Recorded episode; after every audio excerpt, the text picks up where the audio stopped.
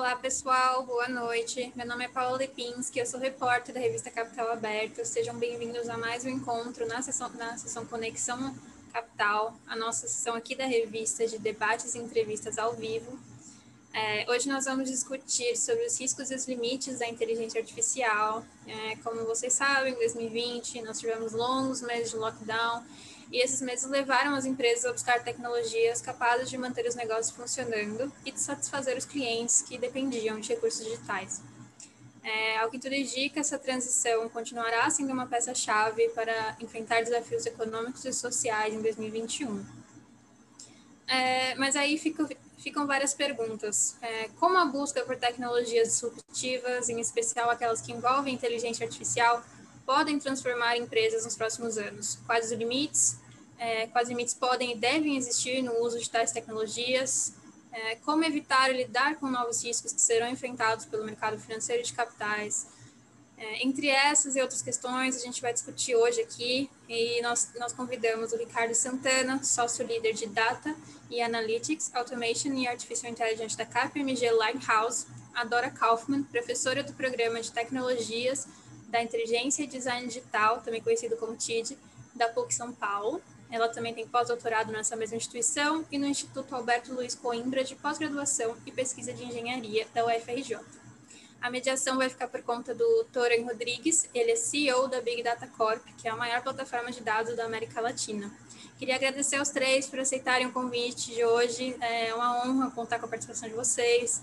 É, queria fazer um lembrete rapidinho para quem está assistindo. Vocês podem mandar perguntas aqui no chat do Zoom ou do YouTube. A gente vai ficar de olho e repassar para eles. É, e agora eu passo a palavra para o Toran, para ele conduzir essa conversa. É isso, um bom debate a todos. Oi, gente, boa noite. É, obrigado aí pela apresentação. Então, eu sou o Toran, como a Paula falou, sou o CEO e o fundador da Big Data Corp. É, a Big Data Corp é uma plataforma de dados, a gente é uma empresa que fornece dados para o mercado inteiro e a gente está muito envolvido nessa questão de, há muitas vezes na base, né, na construção do modelo, no, desenvolve, no, no desenvolvimento do, dos modelos, das soluções que visam implementar a AI, que precisam de informação, que muitas vezes não está dentro da casa das empresas, está tá no ambiente externo, a gente ajuda as, é, outras empresas a acessarem essa informação e poder desenvolver essa tecnologia. Então, eu tenho uma experiência tangencial aí de ter visto muita coisa ser construída e ter ajudado muita gente na, no, no, processo de construção através aí da, da, da captura das informações que são necessárias para desenvolver esse trabalho todo, né? Além de já ter mexido no, no, no meu passado, quando eu fiz, enfim, graduação, pós-graduação, etc., eu mexi um pouquinho com essa parte de é, quando não era IA exatamente ainda, ainda era muito, falava-se muito em machine learning e menos em IA, né?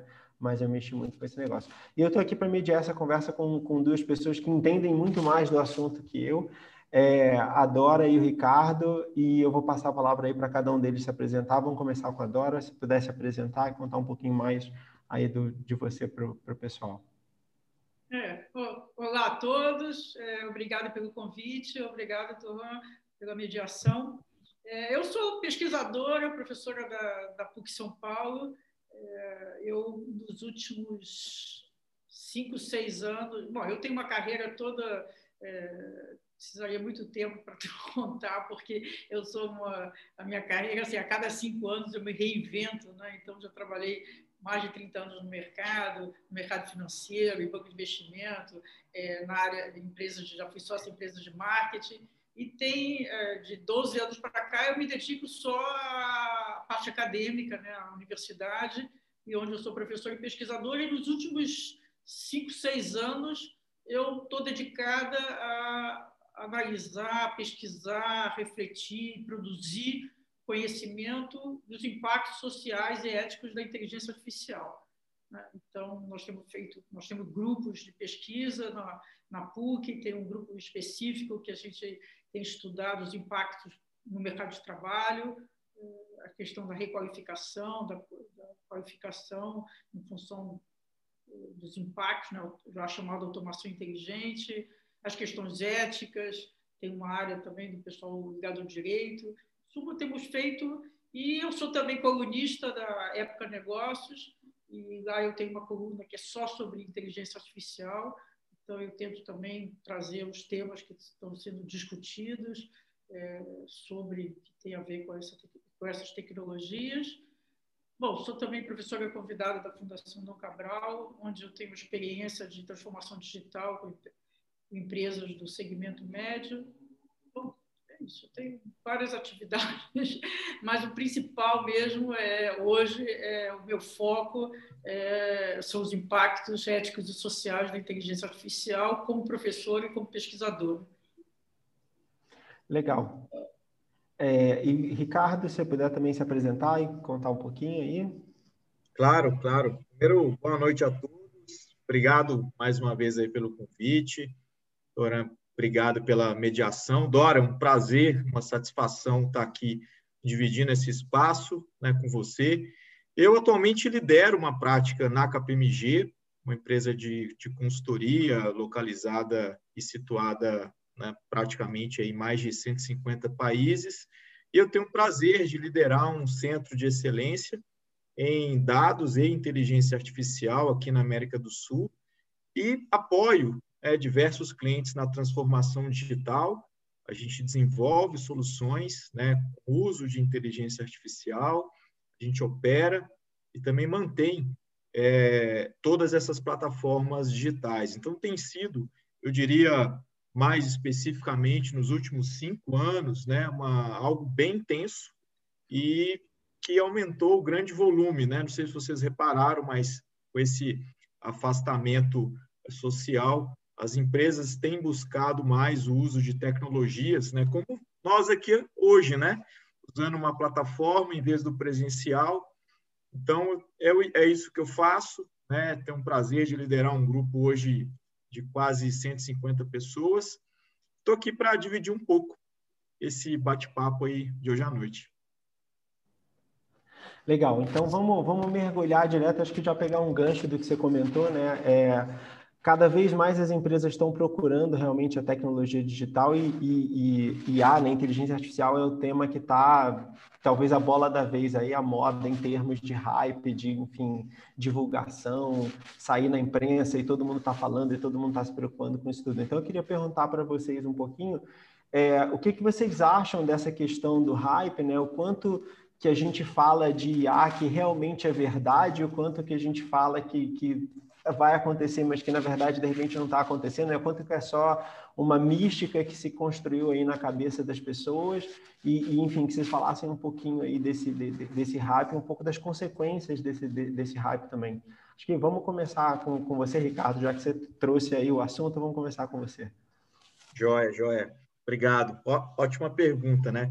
É, até dividindo aqui um pouco com vocês uma pesquisa é, recém-aplicada pela KPMG, chamada de CEO Outlook, e exatamente esse tema do uso intensivo, né, não limitado de AI, a gente constatou das, da, das empresas pesquisadas ao redor do mundo, apenas 30% já utilizam AI nos seus processos de negócio, para tomada de decisões. Então, eu diria, é, eu, eu, eu concordo com você que existe aí um hype é, esse hype, talvez, né, é, ele é dado pelo desconhecimento do uso da tecnologia, das suas possibilidades, muito motivado pelo que a mídia né, tem colocado e alguns fornecedores. Né? Eu até diria que, da minha experiência, o uso de AI é, no mundo corporativo, eu poderia classificar em três grandes utilizações. O primeiro deles é no uso de assistentes virtuais. De fato, o que a gente tem visto né, é uma propagação, né, o uso de chatbots ou até de, de assistentes né, um pouco mais inteligentes. É, isso já é uma realidade. Né? Ao invés, quando a gente entra num site, tem ali é, um assistente virtual, podemos citar aqui né, Magalu, né, um grande sucesso, né, tem apoiado e suportado processos né, de venda, de geração de leads é, dentre outros. Então, assistente virtual é algo que não é hype, é uma realidade. O segundo, a segunda utilização, eu posso dizer que é o processamento de linguagem natural, que é de fato você extrair de um texto, de um contrato, de um documento, informações antes que eram lidas por pessoas e que agora a própria máquina ela entende né, e ela consegue extrair, seja de uma voz, seja de um documento, ela consegue extrair, interpretar e preencher é, campos em sistemas que antes eram feitos por pessoas. Né? Mas não da maneira como a gente vê em filmes, né? uma substituição plena do trabalho é, de uma esteira de produção. E o último né, é, são os modelos, né, os modelos avançados, né, que você mesmo citou, modelos de aprendizagem de máquina, o conhecimento profundo, né, o machine learning, deep learning, que tem sim apoiado empresas de uma maneira um pouco mais tímida a melhorarem as suas projeções de venda, a melhorarem a identificação de potenciais clientes ou até ajudado né, na precificação, seja de serviços é, ou produtos. Né? Mas essa é uma realidade constatada por nós, que é uma realidade apenas em 30% das empresas atualmente. É, e Dora, a gente estava até conversando um pouquinho antes aqui de entrar no ar sobre o que, que exatamente era IA, né? Quando a gente fala de, de IA, quando o pessoal diz assim, ah, IA, às vezes a gente faz um misticismo, né? A gente vê aquela coisa assim, ah, é, é o robô que está fazendo o negócio no lugar da pessoa. E, e, e, você fez um comentário interessante de ser é, de ser uma coisa relativamente simples. Então, se você puder falar um pouquinho, comentar um pouquinho sobre isso, e acho que isso está também um pouco relacionado com essa questão do hype, se você puder falar um pouquinho, acho que era legal. Claro, claro. É, inclusive, até porque essas estatísticas que o, que o Ricardo apresentou é, é mais ou menos assim, é, todos os estudos de várias consultorias, inclusive a dele, a faz parte na Europa, dos Estados Unidos, os indicadores são esses, em torno de 30% é as empresas que a gente considera que o core business delas são de inteligência artificial, né? Porque você sempre a recomendação na transformação digital, é, você usar essas tecnologias, sempre você começar por um projeto piloto, né? Mas quando você já tem o core business seu já é fundamentalmente a utilização de inteligência artificial, hoje é isso, em torno de 30% é o consenso, né? Mas, então, é, eu acho, é, gostei da sua pergunta, porque me dá a oportunidade, até mesmo que eu sou professora, né, e eu também vi que os inscritos né, quase não tem ninguém de tecnologia, então, de fato, ter a oportunidade de dizer o que, que é essa inteligência artificial hoje, que não tem nada a ver com o que a gente vê nos filmes de ficção científica. Né? Então, fazer um, um pula é, para trás um pouquinho, é, o desenvolvimento das tecnologias de informação e comunicação no final do século passado, o que, que, elas, o que, elas geraram? A possibilidade de é, digitalizar praticamente tudo. Né? Então, o que, que significa digitalizar é, praticamente tudo? Significa que a gente está gerando dados todo o tempo. Né? Então, acho que isso é um conhecimento que todos vocês devem ter, que esses dados crescem exponencialmente. E o que, que, são os dados? Né? Que é, hoje eh, eu acho que o, o, modelo econômico que tende a predominar no século XXI é a chamada economia, o capitalismo de dados, porque são modelos econômicos que são os novos modelos econômicos das grandes plataformas, dos big techs, são baseados em, em, em dados, né? extrair informações de dados. Então, o que, que tem nesses dados? Esses dados têm informações preciosíssimas né? Se a gente pegar os dados pessoais, né, eles estão, tem tudo. Tem o, que, que a gente gosta, por onde a gente andou, o que, que a gente comprou, como a gente pagou, é, como a gente se relacionou, em suma. Tem todas as informações sobre as pessoas. Se a gente pega os dados captados, por exemplo, na chamada fábrica inteligente por sensores, nós temos os dados sobre o equipamento, sobre as peças, sobre o processo de produção. Se a gente pega um, um de gelo, ou, pego, vamos pegar a Amazônia, se a gente acompanha o que está acontecendo na Amazônia, do ponto de vista da, da, climático, tem a ver com o quê? A digitalização do território. Então, todos esses dados eles têm informações preciosas, mas se você tem uma base de dados descomunal e você não tem como extrair informação desses dados, eles não valem de nada. Fica lá uma base de dados crescendo exponencialmente. Então, por que, que hoje esse, esse modelo que é o que está prevalecendo em praticamente todas as, as, aplicações de inteligência artificial hoje, em todas as áreas, ou quase todas as áreas, que é o modelo de deep learning, né? é, um, é, um, é uma técnica de machine learning, aprendizado, aprendizado da máquina, que é baseada em dados. Ela, essa técnica, que é um modelo empírico, né? quando eu falo modelo empírico é porque ela, ela vem de uma teoria, né? Nós não temos, o campo da inteligência artificial foi criado na década de 50, mas nós não temos uma teoria. Então, é um modelo empírico. O que é um modelo empírico? Você é, é, usa, aplica aquele modelo para em determinada tarefa e o resultado é bom, é positivo. Né? O, a assertividade é positiva, está dentro de um espectro que é melhor do que o que você teria com outras, outras técnicas. Então, é isso que está acontecendo. Então, essa, essa, essa técnica de deep learning ela está permitindo extrair informações úteis dessa base de dados de comunal. Né? Então, o que, que ela é? Nós estávamos brincando, o Ricardo reclamou, falou quando eu disse que é apenas um modelo estatístico de probabilidade. Né? É, essa, essa técnica de deep learning. Só que é um modelo de estatístico de probabilidade superior em relação a essa quantidade de dados em relação aos modelos tradicionais estatísticos.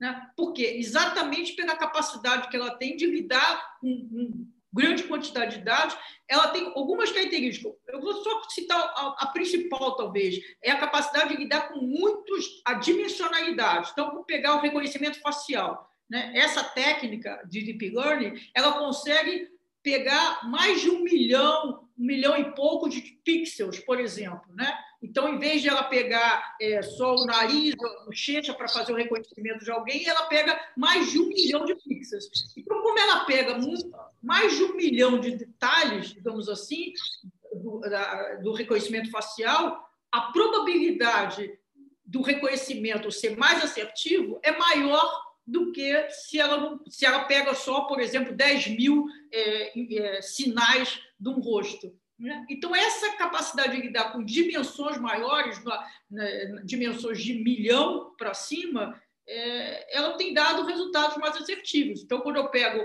uma, uma foto de uma tomografia e eu quero saber se é cancerígeno ou não o tumor que está naquela. Ele, o, algoritmo foi treinado com base em milho, milhares ou milhões de, de, imagens cancerígenas e não cancerígenas, então ele, ele faz a correlação.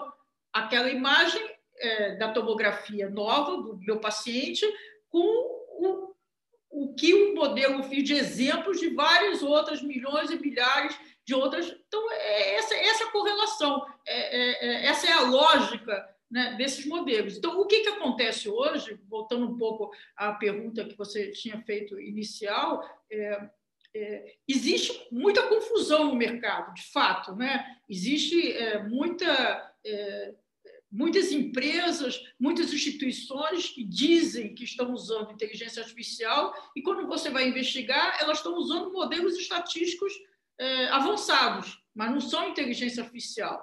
Né? Tem distinção para quem entende, para o especialista, ele sabe fazer a distinção quando é modelo estatístico avançado e quando é, de fato, um modelo estatístico com inteligência artificial. E eu acho que, para concluir, eu acho que isso ocorre por duas razões, né? É, pelo menos pela minha experiência. Uma é desconhecimento. As pessoas, de fato, elas acreditam, porque tem uma linha tênue né? nessa distinção. Então, elas estão trabalhando com modelos estatísticos avançados e elas creem mesmo que é inteligência artificial. E o outro tem a ver que é um, um posicionamento de marca, né? Como, como o Torrão falou, que está é, tá na moda, digamos assim, tá, agrega valor, é bacana você usar inteligência artificial, então você sai dizendo que você está usando inteligência artificial. Então, por exemplo, os bots, que o Ricardo deu como exemplo, são muito poucos os bots no mercado brasileiro que, de fato, usam inteligência artificial a maior parte é programação, né? é aquela programação básica. Né? Agora, a, quando você escuta as pessoas que têm os bots, é, grande parte delas é, elas tratam como se elas fossem usadas de inteligência artificial, mas não é verdadeiro. O exemplo que ele deu do Magazine Luiza, de fato, ele usa inteligência artificial, mas é, não é a maior parte. Né? Então, precisa ter é, tem uma complexidade que é diferente da programação tradicional e é diferente dos modelos estatísticos tradicionais. É isso. Legal. Ricardo, você quer fazer algum comentário? Não, é só, só, só complementar né, o que eu tenho visto, às vezes, na prática. Né, você comentou muito sobre o, o hype, né, e até pegando o que a professora Dora comentou. Né, é, às vezes, para você processar a imagem, eu estou fazendo exatamente um projeto onde a gente está identificando né, talhões de soja com o uso de imagens de satélite, né, a complexidade que se dá ela é muito alta. A gente foi necessário né, ter uma capacidade de processamento de GPU, né, que é a unidade de processamento. É, me ajuda com, com G aí, professora. Gra... É gráfico, é o processo. Né? Não CPU, né? Então, é, esse hype, achar que tudo é possível, que imagina, cada pixel, cada ponto vai virar uma matriz. Né? Tem alguns engenheiros aí, mas você multiplicar matrizes de múltiplas dimensões exige uma complexidade, uma capacidade de GPU. Né? Ou seja, é, então, parte dessa hype que eu tenho visto são ideias boas que a área de negócio possui, mas não é viável. Não é viável. Vou dar um exemplo só do varejo, né? Um ótimo exemplo, né? Não sei se todos, pelo menos antes da pandemia, é, eu fazia compras. Existe, né, uma pessoa que faz a reposição de estoque nas diversas lojas, né, físicas, né, do varejo de alimentos. Né? É muito fácil você identificar com imagem, processamento de imagem, que um produto, uma prateleira, está faltando. Então, você, talvez, com uma análise de imagem, você conseguiria identificar qual item está faltando em qual prateleira, e daí você manda uma ordem de reposição do estoque. Não precisa do humano. Então, seria um ótimo projeto de inteligência artificial aplicada, que aí sim teria uma análise de imagem, uma classificação, uma identificação de um produto. Queria substituir uma atividade humana, né, que é dispendiosa, né? Só que não é viável. Né? Se você colocar na, no papel, fazer a conta, vale a pena ter pessoas olhando periodicamente, até para evitar quebra de estoque, é quando você vai no varejo, quer comprar um leite de uma determinada marca e não acha e acaba não comprando. Né? Isso é um grande problema de negócio. E aí, talvez, uma solução, né? Nem sempre, é, eu diria, eu diria que a viabilidade, né, a falta de conhecimento, como a professora Dora comentou, de você saber o quanto custa aplicar, isso também faz parte da hype. Achar que tudo se resolve mas nem tudo também é viável. Né? Então, só queria colocar esse parêntese aqui do mundo de negócios, né? porque na prática é, a gente não consegue viabilizar alguns projetos. Legal. E eu achei interessante, vocês dois comentaram é, pontos interessantes falando de complexidade, do, do, volume de dados e da dimensionalidade, né? Quer dizer, da questão de você tratar muitos atributos. Eu estava até lendo um negócio, acho que semana passada, o pessoal está lançando modelos que estão falando de bilhões ou dezenas de bilhões de atributos de entrada para você poder sair com, com, com, uma resposta do outro lado, né? É, e eu acho isso, isso, isso é muito legal isso dá a possibilidade da gente construir coisas que talvez não conseguisse construir antes. Mas, ao mesmo tempo, tem um, um, um, um risco associado com isso. Na verdade, tem dois riscos que, que eu acho que eu e muita gente enxerga associados com isso, né? Que é a questão do, dos vieses e de você amplificar vieses que estão escondidos nos dados, né? Aquela coisa, às vezes você está trabalhando com, com uma, um conjunto de dados menor ou um conjunto de atributos de entrada menor e o, o, o, viés que você tem ali dentro é relativamente pequeno. Mas quando você está trabalhando com milhões de informações e as informações é, sem, às vezes desestruturadas ou vindo de fontes de informação completamente diferentes, você pode amplificar vieses no teu processo de desenvolvimento de modelo. O exemplo clássico disso é o reconhecimento facial, né? A gente pega o, os algoritmos de reconhecimento facial, muitos deles são conhecidos por ter um viés contra pessoas é, é, é, é com, com, uma cor de pele. É, que, que não seja que não seja homem, homem branco, branco né? que não seja homem branco. Ou se você for, por exemplo, para o Oriente, os modelos chineses, eles têm problemas com, com pessoas que não são homens orientais. Né? É, mas, mas esse tipo de viés acontece em, todas a, em, em, em, todo tipo de modelagem que a gente faz, em todo tipo de trabalho que a gente acaba fazendo. Né? Acho que é, é, esse é um, é, um, é um, potencial problema, e um outro é a, a nossa capacidade de explicar como a professora Dora comentou, da gente explicar o que, que o modelo está fazendo. Né? O modelo vai se tornando mais e mais e mais complexo e a nossa capacidade de entender como é que ele está chegando no resultado vai ficando cada vez menor às vezes. Né? A gente sabe, ah, o resultado está melhor do que o que eu tinha antes, mas por quê? Ah, não sei, porque tem uma caixa mágica aqui no meio mais complicada. Né? É, e, e, isso são, é, ao, ao, mesmo tempo que são é, características inerentes aí do processo, são riscos, especialmente quando a gente fala de, de, mercado financeiro, né, de você tomar uma, uma decisão que discrimine alguém, ou você tomar uma decisão que depois você não consiga explicar, você não consiga justificar para um órgão regulatório, alguma coisa desse tipo, pode ser um problema. Né? Como é que vocês enxergam esse, esse, essas questões hoje? Como é que vocês enxergam esses problemas? O que, é que vocês estão vendo da maneira como o pessoal está agindo no mercado ou na academia para tentar abordar esses problemas e minimizar esses problemas, começando com a Dora?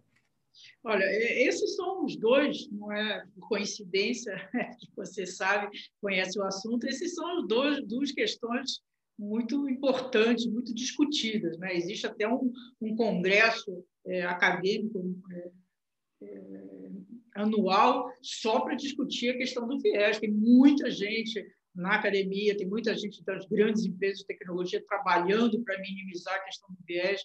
É, quando eu falei antes que esse modelo, a, a inteligência, a aplicabilidade hoje da inteligência artificial é praticamente toda em torno desse modelo estatístico de probabilidade, então a gente tem que ver, primeiro, ele tem um, um, uma questão intrínseca a qualquer modelo de estatística de probabilidade, que é a probabilidade. Então, a resposta é sempre a possibilidade, qual é a probabilidade do evento ocorrer e quando ele vai ocorrer. Então, ele nunca é 100%, porque nenhum modelo estatístico de probabilidade é 100%.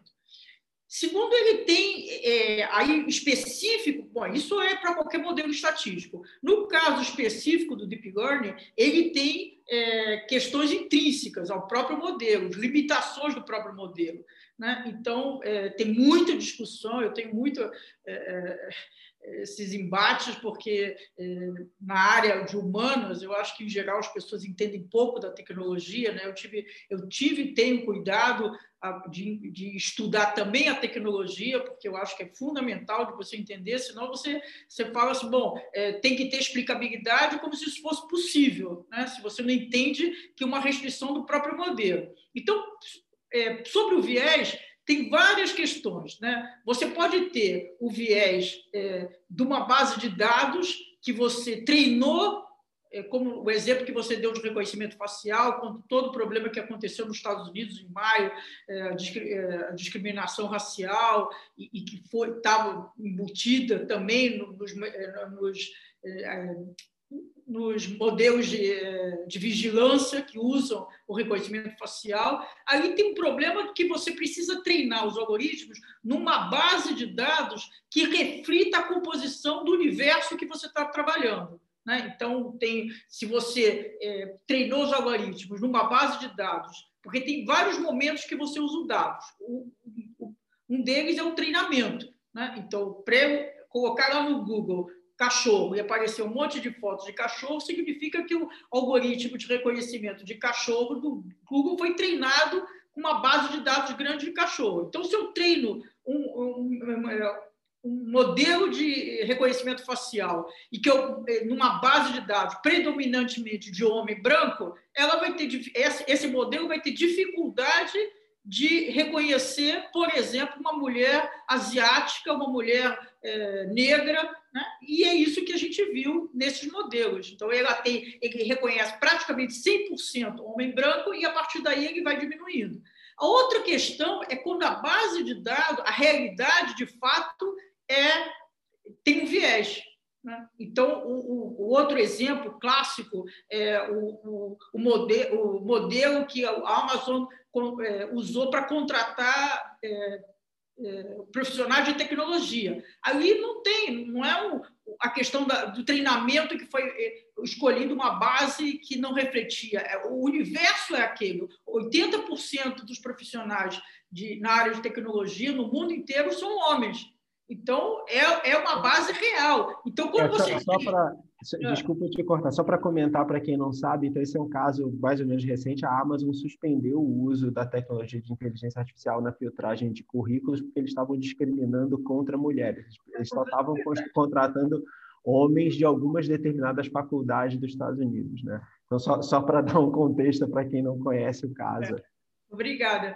Então, e, e, e, é isso. Então, a, a, a, realidade é distorcida. Né? A realidade é, é isso: 80% a 20% homens e mulheres. Então, o que é, isso aí é, não tem o que fazer? Tem. Né? Então, quem está montando o modelo, quem está desenvolvendo o modelo, né, que é o, o, o, cientista da computação, o cientista da inteligência artificial, ele tem que levar em conta essas questões todas. Então, ele tem que buscar uma base de dados mais abrangente possível. Se a realidade já tem um viés, ele tem que ver como é que ele pode minimizar. Ele tem. Aqui a gente não tem tempo, nem é o caso de entrar nas, nos detalhes, mas ele tem como minimizar esse efeito do viés. Né? E, no limite, é, é o que, por exemplo, a, no, que aconteceu em maio nos Estados Unidos, que as três grandes, que eram os três provedores de, de tecnologia de reconhecimento facial para polícias é, americana, mais quase 4 mil departamentos de polícia usavam da Amazon, da Microsoft e, e do Google e eles suspenderam essa relação. Na verdade, eu não sei o que aconteceu é, mais recente, mas eles suspenderam o uso dessas tecnologias deles. No mínimo, é, é, o que, que, precisava, na minha opinião, o que, que precisava acontecer? É, é, é que nem uma bula de remédio. No remédio, você não tem a contraindicação, então, no mínimo, é, por exemplo, digamos, a Amazon é, é, franqueou o sistema dela para X departamento de polícia americano. Então, tem que vir junto uma bula que diga: olha, isso aqui está discriminado, vai dar isso, é, é, é não é 100%. É, o que, que acontece? Aí, o departamento de polícia ele tem que ser treinado para levar isso em conta como um, uma das referências, não uma referência soberana. Né? Ele tem que ter outras formas de também tomar decisão que essa é a questão. Não pode, esses sistemas eles são muito embrionários ainda, eles são muito básicos. Eles não podem ser considerados em nenhuma área. Você fala no mercado financeiro e na área de saúde.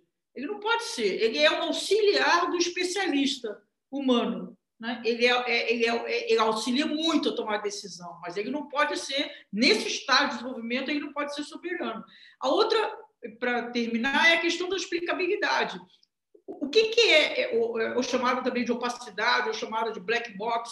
O, o que, que, é isso? O que, que, é essa caixa preta? Como é que o sistema funciona? Né? Ele funciona, é, é, é essa, esse deep learning é a partir da, é, de uma técnica chamada backpropagation. E como é que, como é, que é a, o fundamento dessa técnica? Ele faz correlações entre grandes bases de dados. Né? Então, ele correlaciona. Quando a gente toma uma decisão, qual é o nosso processo? A gente correlaciona. Né? A gente correlaciona o que a gente quer decidir com a base de dados na nossa cabeça, que tem a ver com a minha experiência, o que a gente vê, o que a gente viveu, e a gente faz as correlações, e a gente vê, pô, se o outro, né, o médico faz isso, se ele está espirrando com o nariz entupido, ele faz uma, uma correlação, isso deve ser uma gripe, a probabilidade de ser uma gripe, o médico vai lá e diz. Todo médico diz que medicina não é ciência exata, é sempre uma probabilidade de ser aquilo. Né? E, e esses, esses modelos eles fazem exatamente essas correlações.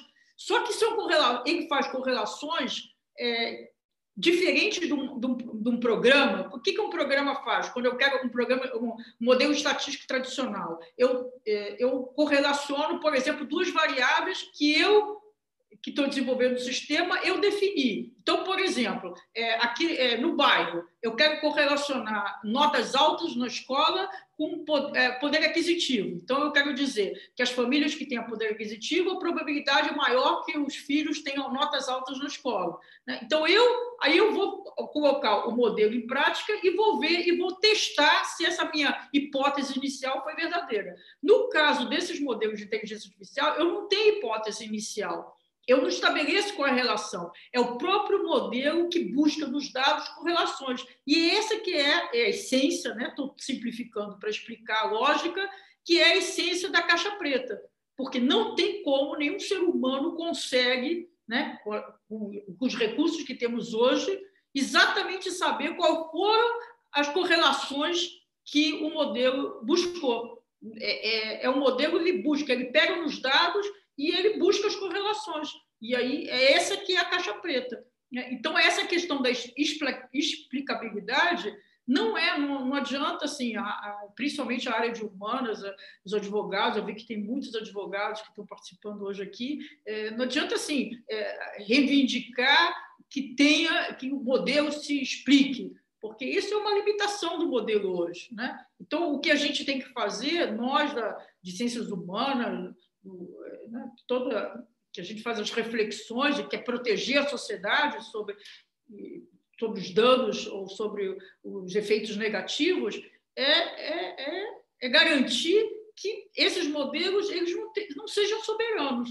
E o que está acontecendo muito é que a, a, a, eles estão sendo tratados como se fosse assim, bom, eles, o que ele decidiu é o que eu vou implementar. Né? Então, isso não pode ser porque eu, eu tenho que explicar, eu tenho que. Muitas das funções, eu falo, eu, um especialista humano, um profissional humano, eu vou ter que explicar, né? Se eu tomo uma decisão médica, se dá um problema, eu tenho que explicar para o paciente por que, que eu recomendei aquilo. Eu não vou dizer para ele foi um modelo é, estatístico de probabilidade que disse né? Se eu vou fazer um investimento no mercado, eu fui muitos anos no mercado financeiro. Né? Se eu estou fazendo uma análise de um portfólio e eu recomendo para um cliente eu, e aquilo não deu certo, ou se deu também, eu, o cliente quer saber qual foi a lógica, por que, que eu recomendei a, a, aquele portfólio, não outro. Né? Eu, eu, aquela composição de portfólio, aquelas ações, eu tenho, eu tenho que explicar.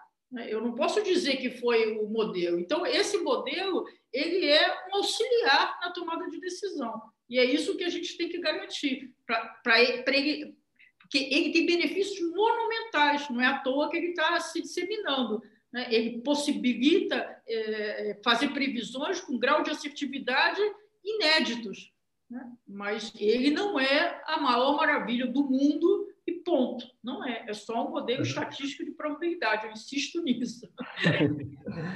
Boa. Ricardo, eh, só antes de passar a palavra para você, pessoal que está aí acompanhando a gente, que talvez não tenha entrado no começo, se vocês quiserem mandar perguntas, vocês podem mandar pergunta aí pelo chat do Zoom ou pelos comentários do YouTube. No final, a gente vai ter uma sessão de perguntas para quem quiser perguntar qualquer coisa. Tá?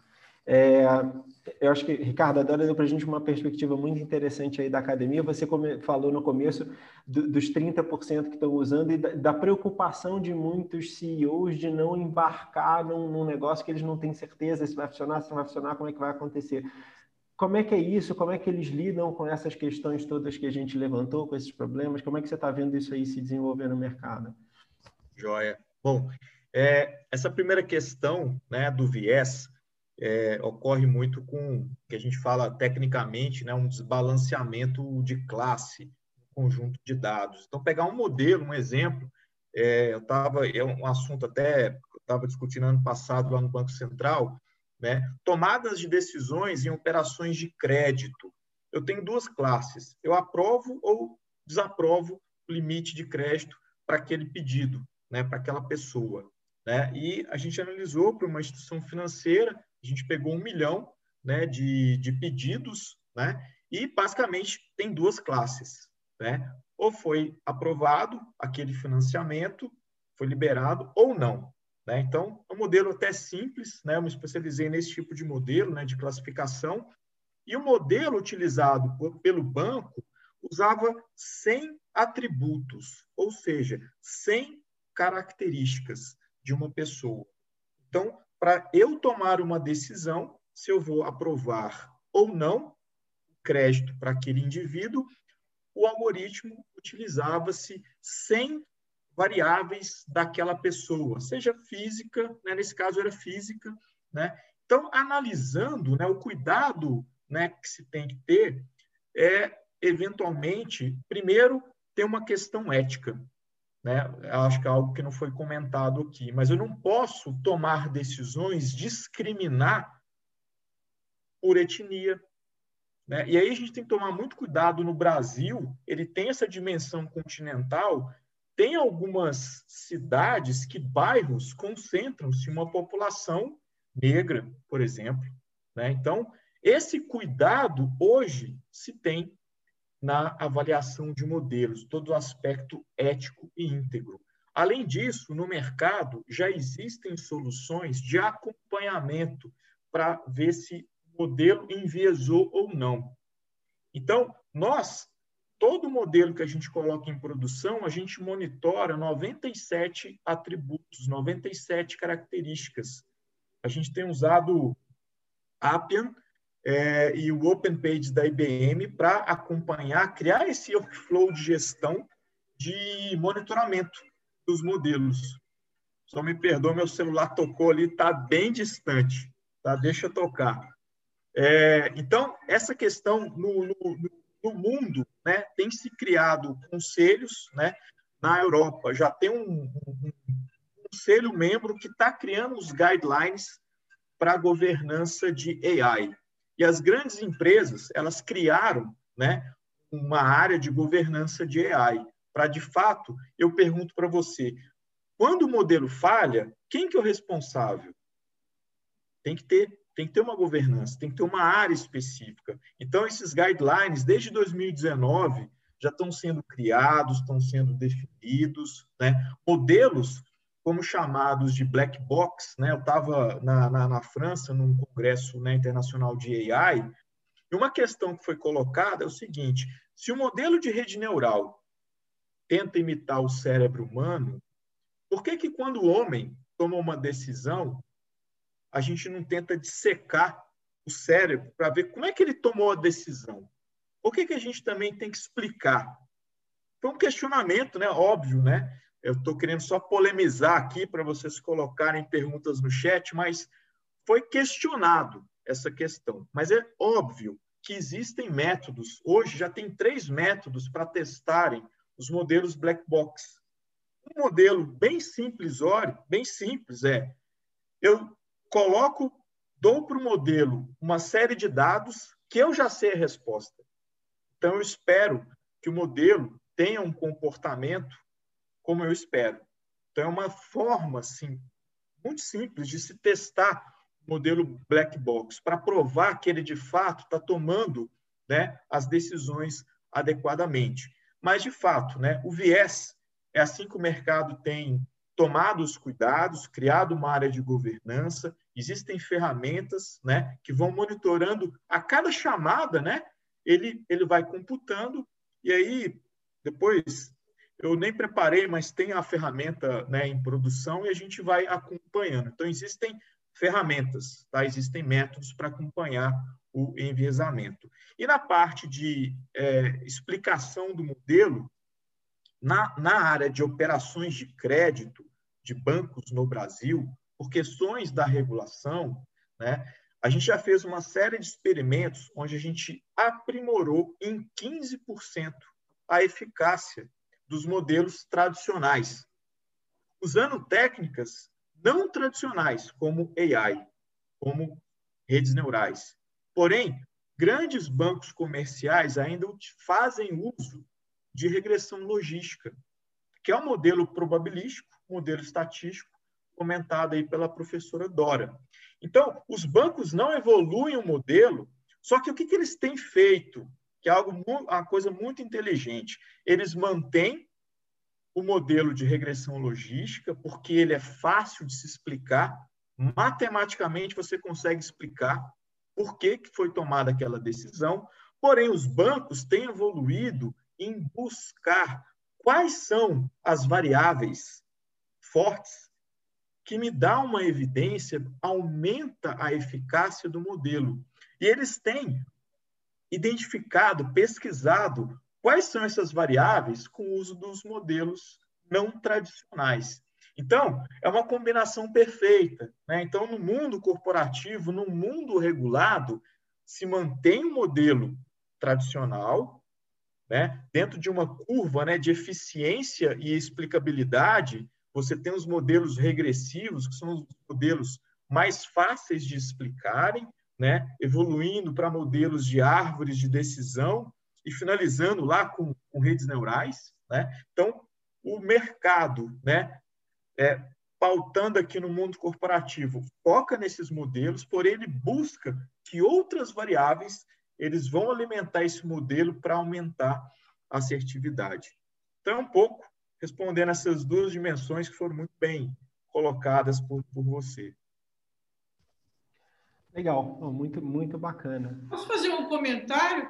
Claro, claro, vamos lá. Então, é... só, só, reforçar para o pessoal, o chat está aberto para vocês fazerem perguntas, tá? Eu já vi uma pergunta lá, mas é, aproveitando é, o fato de que tem vários advogados presentes, o, o, o, o Ricardo tocou nessa questão dos guidelines, né? É, tem, tem muitos, né? Tem é, os guidelines, eles é, têm um estudo, a comunidade europeia criou ao longo de todo o ano passado, e final é um, foi, foi, é um estudo feito, participaram 52 é, de 52 pessoas especialistas da área pública, privada, é, da academia, da, do mercado, e eles durante todo o ano passado foi discutir, teve para consulta aberta, né? E ao final de 2020 fechava e tem vários, tem vários. Eu já fiz o levantamento de vários desses documentos. É, tem muitos é, centros de pesquisa dedicados às questões éticas. Só que esses guidelines eles são princípios gerais. Né? Hoje, o grande desafio que se coloca, do ponto de vista legal, de regulamentação, é como transformar esses guidelines gerais em é, alguma orientação na aplicação prática desse modelos, desses modelos de IA. E tem uma distância enorme, né? porque esses guidelines, eles todos eles são baseados nisso. Tem que ter explicabilidade, não pode... É, são princípios muito gerais. Não pode é, prejudicar um, um ser humano. Em suma, tem uma lista né, que eles vão se repetindo. De, desse estudo, de quem melhor, de tudo que eu já estudei, de tudo que eu já vi, o, o guideline que mais se aproxima de alguma coisa prática, de trazer esses guidelines gerais é, para alguma coisa é, mais palpável, do ponto de vista de quem está desenvolvendo e usando a tecnologia, é o guideline do, do, do Google. Né? Ele foi criado, foi lançado em 2019 e eu estudamos muito já esse guideline, inclusive uma da, co-líder é uma brasileira que é co-líder dessa área dentro do Google. A gente já trouxe várias vezes ela para discutir conosco e eles estão implantando, mas assim é, também não tem lá, não tem receita de bolo não. É, são seis áreas diferentes esse guideline do, do Google e são preocupações, levanta fundamentalmente preocupações. A, lógica é que do um lado tem o desenvolvedor e do outro tem os designers, e os designers representam o usuário, né? eles são representantes do usuário. Então, eles estão nessa, nesse desenvolvimento defendendo, digamos assim, a, o ponto de vista do usuário que vai usar aquela tecnologia. Mas, mesmo lá, que é bem extenso o documento, é, também é assim: tem alguma. É, é preocupações, cuidados que o desenvolvedor tem que ter interno ao Google. Agora, é, na minha opinião, o melhor que tem. Inclusive, já está sendo é, é, absorvido por outras empresas, a Nestlé está usando e até a ONU está usando. Né? Então, essa questão da governança, nós estamos longe, na minha visão, na minha, no que eu vejo, no que eu estudo, do que eu tenho acompanhado, nós estamos longe é, de, é, de de ter alguma coisa concreta. Né? Eu acho que é até difícil. Né? Então, é, esses princípios gerais, é, que todos está presente em todos os lugares, eles são, de fato, muito princípios gerais. Né? Nós fizemos um estudo comparativo com a, com a bioética E, e, também, porque a bioética, que é toda a ética da medicina, tem tanto, também muitos princípios gerais. Mas como é alguma coisa que já tem mais história, mais tempo, ela hoje, a bioética tem já é, aplicações, mas tudo demorou muito tempo. Né? É, só não é uma crítica à área de inteligência artificial, é só a gente saber que é muito recente. Todo esse, esse, esse boom da inteligência artificial é a partir de 2012, que é ontem, né? que foi um, um evento que, te, que, a partir dele, a comunidade acadêmica e o mercado reconheceu a aplicabilidade desse modelo. Então, nós estamos, é muito recente. Né? Então, é, é isso, é, é, estamos avançando. Né? E, e, eu acho que eu agradeço, e sempre que eu sou convidada, eu faço questão de participar, porque eu acho que uma das formas que a gente tem de enfrentar é isso que, que vocês fizeram e, e hoje, né? é colocar o um debate. Né? É, trazer essas discussões, explicar o que, que é, de que se trata, conversar sobre isso, Quanto mais a chamada awareness as pessoas tiverem na consciência de que que é esses sistemas, mais elas vão interagir de uma forma positiva do ponto de vista do usuário e da sociedade. Com certeza. É, pessoal, o, o Ricardo postou alguns é, recursos aí do lado, então tem os links é, para alguns desses guidelines, enfim, alguma, alguma, um material aí que pode ser interessante para quem quiser pegar no chat depois esse, é. que, esse primeiro que ele falou é o, esse da Europa, que foi ao longo de 2020, foi discussão aberta. É, esse Ethic Guideline for Trustworthy AI European. Esse, é, inclusive, compartilhei até é, alguns dados aqui da, dessa pesquisa que eu comentei. Né? Aqui internamente, a gente chama AI in Control. Né? A gente fez todo um, eu diria, uma, um apanhado, né, criamos o nosso guideline, que é um guideline que a gente aplica projeto a projeto. Né? Eu publiquei né, uma referência para vocês, um material público tá, da empresa onde eu trabalho, chama Controlling AI. É um material bem interessante, né? não é tão extenso, são 20 páginas, mas vale a pena um pouco a leitura, que aborda exatamente esse tema e tem essas referências, né, também comentado pela professora Dora, é, se tiver algum interesse aí de vocês.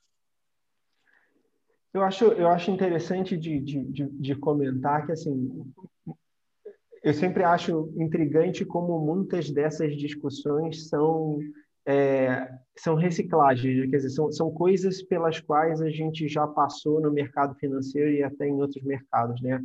A, a comentou da comparação que eles estão fazendo com, com a bioética, mas se a gente olhar para o próprio mercado financeiro, essa discussão sobre os dados que são discriminatórios, que não são, o que, que faz sentido ser usado no modelo, não faz sentido, são coisas que a gente já vivenciou no passado. Né? Tem países, Estados Unidos, por exemplo, que proíbem você de usar informações de endereço na construção de um modelo de concessão de crédito, porque eles entendem que o endereço é um atributo discriminatório. Né? E no final, assim, a gente acaba é, voltando um pouquinho nas mesmas discussões, o que é muito, o que é muito interessante. É, pessoal, alguém tem alguma pergunta? Alguém quer botar alguma coisa? Eu vi uma pergunta ali, olha. Olá, quando falou é, do, do Caio, você está vendo? Olá, quando falamos de IA para máquinas e processos produtivos, parece-me que a adoção ainda é menor. Há perspectivas e qual o timing de começarmos a utilizar IA para gerir os sistemas produtivos? É, eu vou deixar vocês. Acho que o Caio mandou só para você, Dora. eu vou deixar vocês, vocês responderem, então. E quando vocês botarem a resposta, gente, no chat do, do Zoom, tem que marcar que você está mandando para todo mundo, para ela aparecer. É verdade, Caio Tumi. ah, mas legal, acho que assim, é, é, é uma boa pergunta, acho que é uma pergunta interessante. Eu vou deixar aí vocês, então, responderem ela. Quem responde? Se puder repetir, é, eu, eu, se puder repetir, eu não. Se você, é, puder, se você puder colar ela no chat mandar para todo é, mundo, que aí Quando eu leio. falamos de uso de IA para máquinas e processos produtivos, parece-me que a adoção ainda é menor. Há perspectivas de qual time de começarmos a utilizar IA para gerir os sistemas produtivos. Aí, no caso, o sistema produtivo é que está falando na, nas fábricas. Eu não acho que, que isso está acontecendo assim como você pensa, Caio. É, o que, quando a gente fala nesses 30%, por exemplo, da, da, das empresas no mundo, principalmente na Europa nos Estados Unidos, né? na China é diferente, a gente não tem essas, essas estatísticas, que já o core business delas é usando essa, essas tecnologias, já engloba o setor produtivo. Né? Então, não é, não, é separável. Aliás, hoje é muito difícil você separar. Eu fui é, aqui, por exemplo, pegar aqui, no, aqui na, em, em, São Bernardo, eu fui visitar, é, levei um grupo de professores da, da PUC, nós fomos visitar a, a fábrica, a linha de montagem é, da Mercedes, né, de caminhões da Mercedes. Então, a última linha de montagem é, foi, foi feita no Brasil, então ela tem todo o conceito de indústria 4.0. Então, ela usa a, a, as tecnologias de inteligência artificial. Porque o, o que, que ela usa? Se é dentro do conceito de indústria 4.0, então isso que você tem que pensar. Se o processo produtivo está usando o conceito, a, a ideia de é, indústria 4.0, a fábrica inteligente, o que, que isso significa? Que ela toda é, é, tem sensores captando informação. Se ela é toda permeada, a fábrica, o local de produção, o processo de produção é todo permeado de sensores captando informação, qual é a melhor tecnologia hoje para trabalhar com esse conjunto de informações e a partir dele fazer previsões? É, são esses sistemas que nós estamos falando de inteligência artificial. Né? Então, é, é, é a pergunta, é, a, a investigação é um pouco assim, é olhar aonde está sendo, quais são os processos produtivos que estão baseados na indústria 4.0, na revolução 4.0. Né? Então, se ela usa, se ela é, é, pensada, se ela foi montada, se ela foi concebida dentro do conceito de indústria 4.0, ela invariavelmente ela vai estar usando a, as tecnologias de inteligência artificial, porque ela vai estar captando um conjunto de dados e a partir desses dados é que ela vai fazer previsão. Né? Então, ela consegue fazer uma previsão, por exemplo, quando que um equipamento ou uma peça vai precisar de manutenção. Então, ela antecipa. Né? A grande questão da gestão, uma das grandes questões da gestão de uma fábrica é você antecipar o evento é, que você não controla. Né? Então, se você pode antecipar a manutenção, você, você, é, você é, impede, digamos assim, que a, a, a produção pare né? porque você antecipa é, que vai precisar de manutenção, você já faz a antecipação preventiva. Né? O, o, o, Ricardo, o Ricardo acho que colocou aí na tela para a gente um material é, exatamente desse, desse, desse anúncio ilustrando, se puder compartilhar um pouquinho e falar um pouquinho mais do material. Claro, até, até para ajudar a professora, né? É, a BMW, ela apresentou, né, esse caso aí, o CIO, né, o, o Klaus tem um evento que chama Teradata University, e ele apresentou em 2016 né, a linha de montagem da BMW. Já utilizava-se né, uma série de robôs para coletar a imagem da pintura, e aí você validava a qualidade da pintura dos automóveis baseado em modelos avançados. Então, é, eu diria que a automação industrial ela está bem avançada, né? Eu diria que o, a, a Siemens, né? É, a professora estava falando de manutenção preditiva. Eu diria que é, muitas empresas de máquinas e equipamentos, elas já já saem, né? Com uma série de modelos avançados. Hoje os elevadores, né? É, existe, existem algoritmos que já você já consegue fazer uma manutenção preditiva dessas máquinas. Eu concordo com a professora, né? Eu, eu vejo que o uso de AI, uso de modelos avançados está muito mais presente, né, na, no chão de fábrica. A gente até quem acompanha, né, a, a, o caso do fechamento da Ford, né, hoje foi até é, eu diria enaltecido que muitos dos trabalhadores de algumas fábricas da Ford, né, hoje não encontram o mesmo serviço, porque a, a produção fabril ela evoluiu, ela é mais automatizada. Né? Então, inclusive, aqueles profissionais terão que, que fazer uma, uma imersão. Então, aqui é mais para ilustrar né, é, como a coisa caminha né, em, em, em conjunto, né, é, dentro do chão de fábrica, que é, é maravilhoso, né, professora? Você conseguir visualizar um, um CD, né, um centro de distribuição. Eu já, eu já em 2010, eu já ficava louco com a Natura, com aquele armazém vertical, não entrava uma pessoa lá dentro. Né? Através de sensores, não era inteligência artificial, mas em 2010, os armazéns né, vertical, porque era um, era um prédio, né, para te fazer o picking de produtos, não tinha mais intervenção humana. Então, é algo extremamente interessante, né?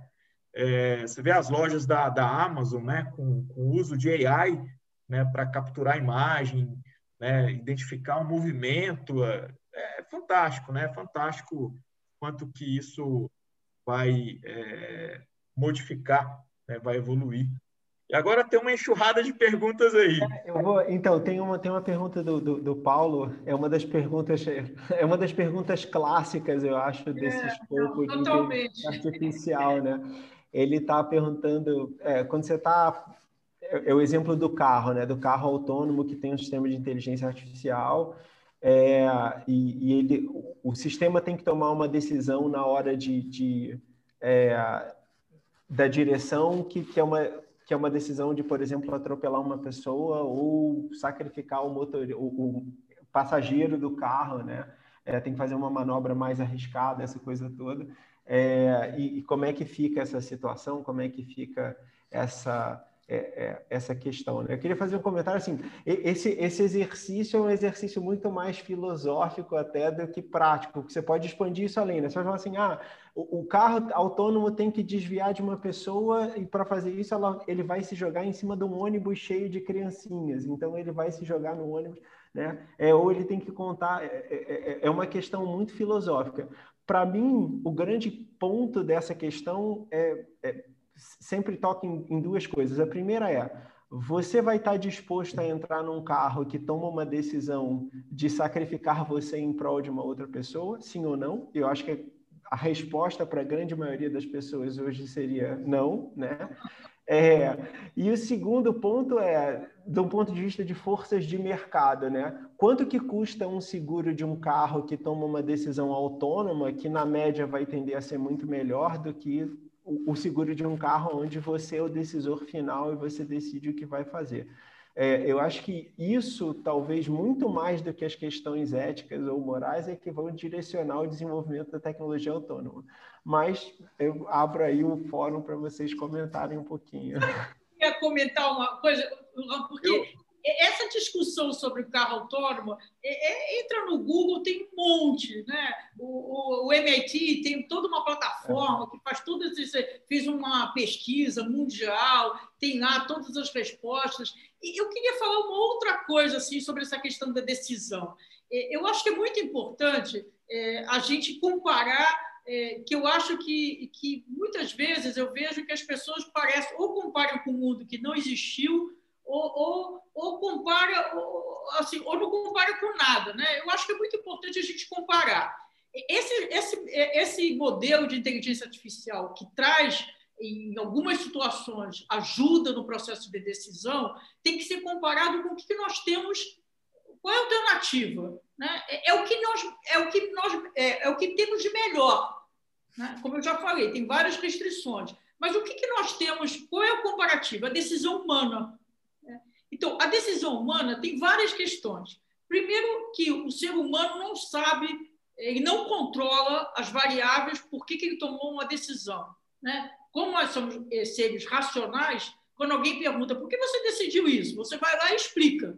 Mas não quer dizer, né, não é minha área, psicologia, mas isso tem vários estudos na área de psicologia, que não quer dizer de forma nenhuma que você tomou a decisão por, por conta daquela explicação racional que você tomou. Né? Uma situação clássica é, é, é entrevista de emprego.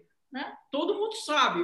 Se perguntar por que, que o entrevistador, por que, que ele decidiu, ele vai dizer que foi no currículo. Mas todo mundo sabe que não é, que também é o jeito que você está vestido, é a empatia que se estabeleceu, é se você. É, é, o que, que ele te lembrou. São tantas variáveis subjetivas que elas, em geral, elas são consideradas mais relevantes na tomada de decisão do que o seu currículo. Né? Se pegar currículos parecidos.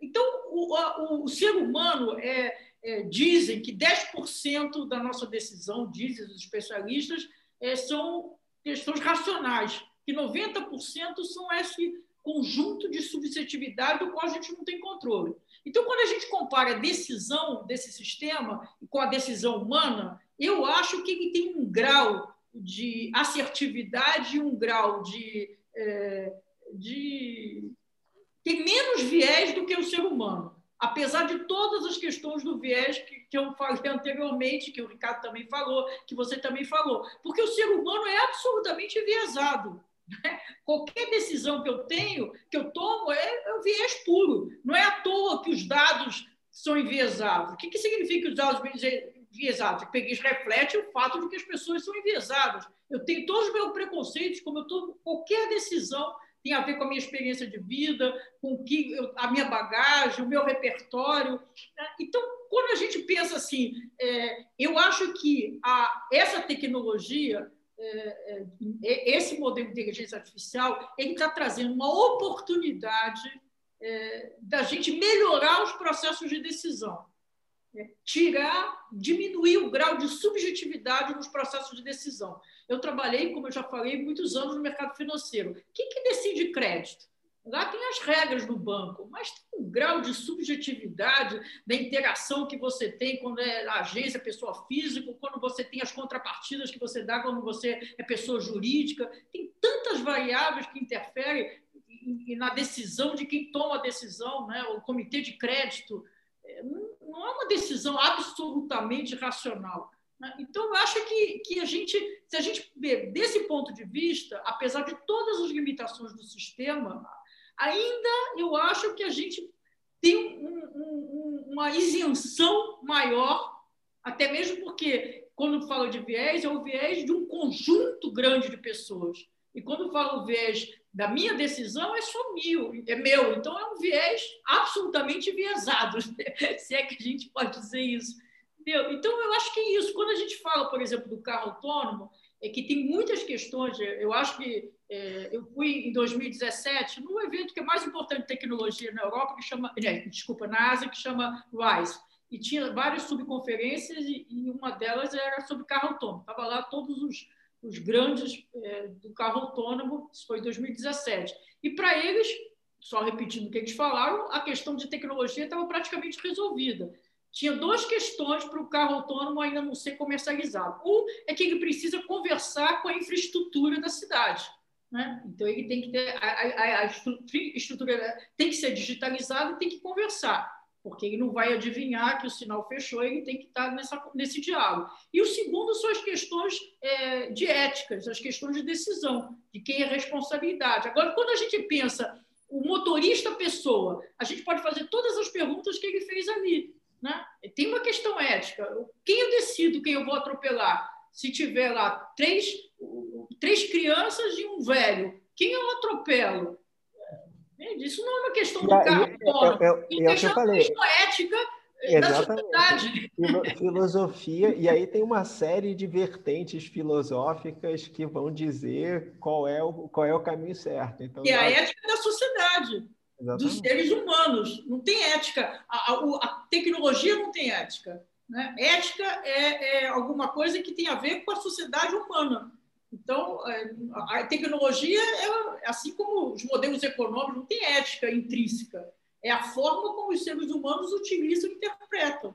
Né? É, é, se a gente for ver a, a, todas as definições de ética, é o que você está falando, são questões filosóficas, que valem para as pessoas também. Né? É, as pessoas em geral, protege quem, tá, a si próprio, o motorista, a não ser que em frente vai atropelar um filho. Aí, aí é outra coisa, mas se não for um filho, se for um estranho, a tendência é você se proteger, quem está dentro do carro. Né? Mas isso não é uma questão do carro autônomo, é uma questão das pessoas, é o que você falou. Alguém vai entrar, a Mercedes tinha colocado na, na, na Europa, que, né, que tinha decidido que seus carros sempre estariam protegendo o motorista. É o que você falou. Alguém vai entrar num carro, vai comprar um carro que protege primeiro quem vai ser atropelado?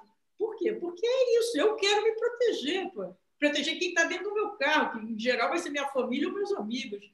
Então, é assim, é, é só a gente, a gente pensar assim, é, que é isso, que essas questões éticas são questões da sociedade, que eu acho muito interessante que a, a inteligência artificial está tá exacerbando discussões éticas que a sociedade tem que ter, mas que são da sociedade. Né? Uhum. São, são questões que, que, que, a gente tem que estar é, tá discutindo.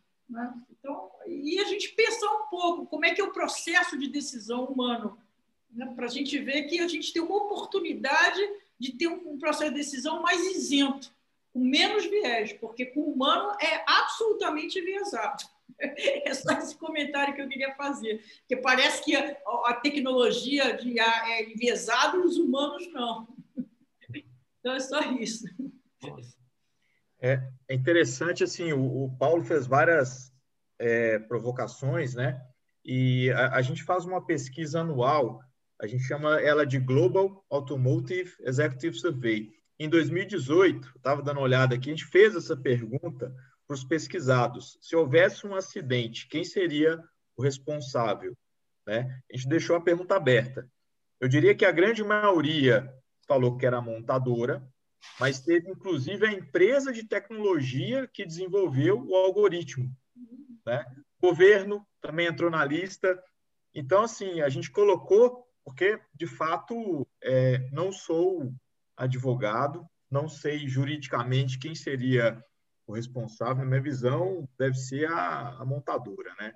A, a, e, e, só, e só para colocar também outra pergunta, Paulo, é, todo projeto de implementação de AI, a gente tem um conceito, pelo menos aqui na KPMG, de homem no loop. O que significa dizer? a gente entende que AI é uma tecnologia emergente sujeita a falhas. Então, todo projeto complexo, a gente coloca uma decisão humana no meio. Mais que a máquina me ajuda, otimiza, a gente coloca o homem no lucro. Né? Então, a gente toma esse cuidado em termos de recomendação. Né? E acho que na última também o Carlos pediu para tomar cuidado aí, né, Carlos? Carlos tem experiência, trabalhou na Ford. É... E eu acho que eu estou mais para o lado do Carlos, viu? Também. É, Meio... eu, eu faria só um comentário seguinte: você pode até extrapolar esse, esse conceito ainda mais. Você pode falar assim: imagina que o carro autônomo fosse realmente autônomo. Imagina um conceito de carro autônomo de frota, onde você não é o dono, o carro anda sozinho na rua e você chama ele e ele roda por conta própria. No momento desse, quem, quem é o dono? Qual é a responsabilidade? Se ele é realmente autônomo, no limite, ele vai, se, vai proteger a ele mesmo o carro e não você. Né? Então, a gente pode levar essa coisa conceitual e, e aí dá, dá para fazer pelo menos mais umas três horas aqui de discussão.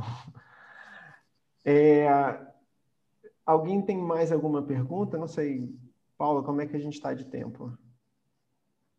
A gente já passou do nosso tempo, mas se alguém tiver mais alguma pergunta, pode responder, sim. Pessoal, vocês têm mais alguma aqui, pergunta? Tem uma pergunta aqui que eu gostaria de comentar. Para alguns processos, vamos ou temos que decidir não usar a, inteligência artificial? É só uma observação rápida. É, também isso é, isso é uma boa pergunta do Paulo, porque nem sempre a melhor solução é a inteligência artificial. Né? A inteligência artificial, esses modelos, eles têm benefícios muito grandes, mas eles são complexos. A, a aplicação, você, é, é, você tem que mudar a cultura, você tem que mudar os processos dentro da sua empresa, você é, é, é complexo. Depois é uma maravilha os resultados. Mas, então, nem sempre é melhor. Às vezes você tem é, desafios, você tem tarefas que o modelo estatístico tradicional é, vai resolver. Você não precisa entrar nessa complexidade toda. Né? Então, isso também é importante, porque as pessoas tendem a achar que tudo vai ser melhor se usar a inteligência artificial. É o chamado custo-benefício. Né? É, nem sempre. É, é, você tem que é, é, tentar adotar a inteligência artificial, essa tecnologia, em processos mais complexos, em processos é, como eu falei, os bots, a maior parte dos bots que tem aí não usa inteligência artificial, porque são questões simples, que você faz a programação é, vai aqui, ali, ali, é a rede de é, é, a árvore de decisão, é, é simples. É, para ser, para se for mais complexo a interação, aí sim, aí você precisa da inteligência artificial, senão não. Siga em frente com os processos mais simples. É, como o Ricardo comentou no, no, no comecinho da, da, nossa conversa, ele falou, nem todos os processos o custo-benefício justifica, né? E ele deu o exemplo de reposição de estoque, falou assim, olha, não vale a pena, se você fizer uma análise de custo-benefício, botar na ponta do lápis se vale a pena ou não vale a pena, é, não, a, a, conta não fecha, né? Vale, vale mais a pena você manter o processo manual. Tem mais uma pergunta aqui. Como vocês enxergam o uso de IA em precificação de produtos no mercado varejista versus o uso de modelos de teste de elasticidade? Algum... Caiu temporal aqui, eu preciso sair um segundo para fechar a janela. Não, vai lá. Não. A gente vai. Então, Ricardo, acho que é legal você, você dar uma comentada. Você até deu alguns exemplos de varejo. Talvez você tenha algum exemplo interessante que você possa trazer para a gente sobre isso. Tenho sim, tenho sim. Larissa, é, esse tema é um tema que hoje, né, a gente tem um, o Data Lab aqui na KPMG, um dos, é, umas linhas de pesquisa nossa é a dinâmica de preço, e eu falo o seguinte, é algo muito complexo, né, a gente tem, eu diria, a gente até fala, é, feridas cicatrizadas, né, é, a gente teve experiência de colocar em produção né, por SKU, mas o, eu diria que algumas categorias. Não é algo simples, né? Eu acho que o modelo ainda de elasticidade de preço prevalece, né? É, principalmente agora, né? O varejo tem que ser tratado tanto físico e eletrônico, uma coisa só. Então, só trouxe uma complexidade maior também de engenharia de dados, mas eu diria que ainda eu não vi no varejo brasileiro. Tá? Eu tenho conversado com diversos CDOs é, do varejo e está todo mundo procurando aí esse santo graal. Né? É, eu já vi algumas empresas, estou pesquisando, estou correndo atrás, é, mas de varejo em si, né, pela quantidade de SKUs trabalhados, aumenta muito a complexidade né, de fazer essa análise e passar né, uma recomendação de preço. É, essa, pelo menos, é a minha experiência, barra limitação, tá? Tenho que é, me convencer que dentro aqui da firma a gente está ainda baby steps, né, para chegar numa solução complexa, tá? Então, case interessante, eu não tenho, não tenho mesmo. Não sei se a professora Dora né? Tem alguma... eu, eu acho que a, a, o raciocínio para cada um responder isso é a quantidade de variáveis envolvidas naquela decisão. Então, por exemplo, a Amazon, que hoje é a maior varejista do mundo, né? apesar de que hoje a maior parte da receita dela nem vem do varejo, vem da AWS, mas ela é uma grande varejista, é, é a, maior varejista do mundo. Então, ela, todo o funcionamento dela é baseado em uma empresa de inteligência artificial. Né? Então, é, então a, a, questão do preço, é, de você precificar um produto ou um serviço, vai, se você usar a inteligência artificial, vai ter um, um resultado, vai ter uma indicação do preço melhor, mais assertiva. Mas para isso você tem que estar preparado. Por isso que eu falei há pouco, não é fácil, né? não é simples você preparar a sua empresa para usar a inteligência artificial, porque só vai fazer sentido se você tiver um conjunto de dados muito grande que possam refletir no preço. Né? Então, se você vai trabalhar com variáveis, por exemplo, o clima é, em vários lugares, é, sei lá, as condições de metodologia, meteorologia em geral, é, o tempo de transporte, não sei, um conjunto grande de variáveis, o comportamento do consumidor, é, é, é, as tendências da moda, não sei, pega um conjunto grande de variáveis. Se você tem acesso a esses dados e você vai utilizar esses dados para tomar decisão sobre o seu preço, o seu preço justo, vale a pena usar a inteligência artificial. Mas se você vai fazer análise, você vai botar um markup em cima do seu custo de produção, você não precisa de inteligência artificial.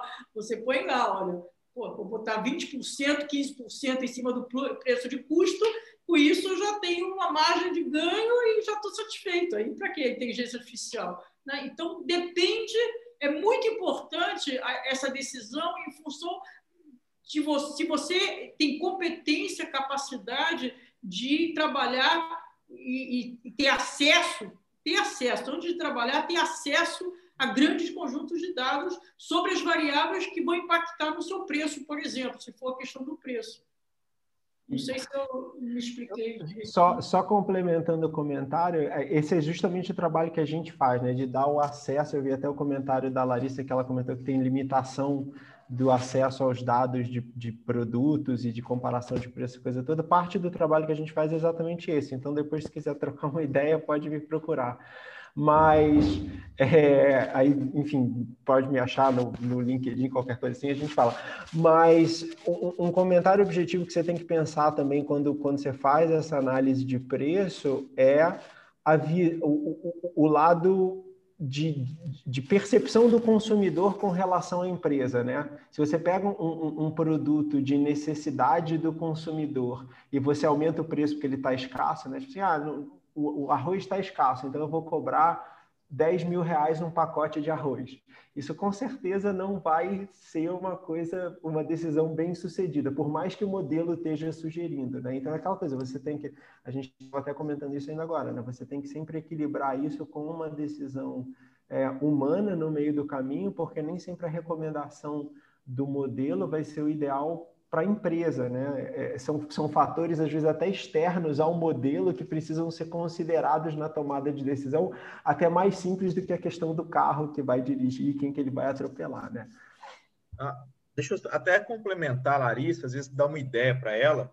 É, eu, eu fiz um projeto para uma operadora de telefonia móvel e, de fato, assim, como o Torran comentou, você coletar o dado primário é algo assim extremamente oneroso.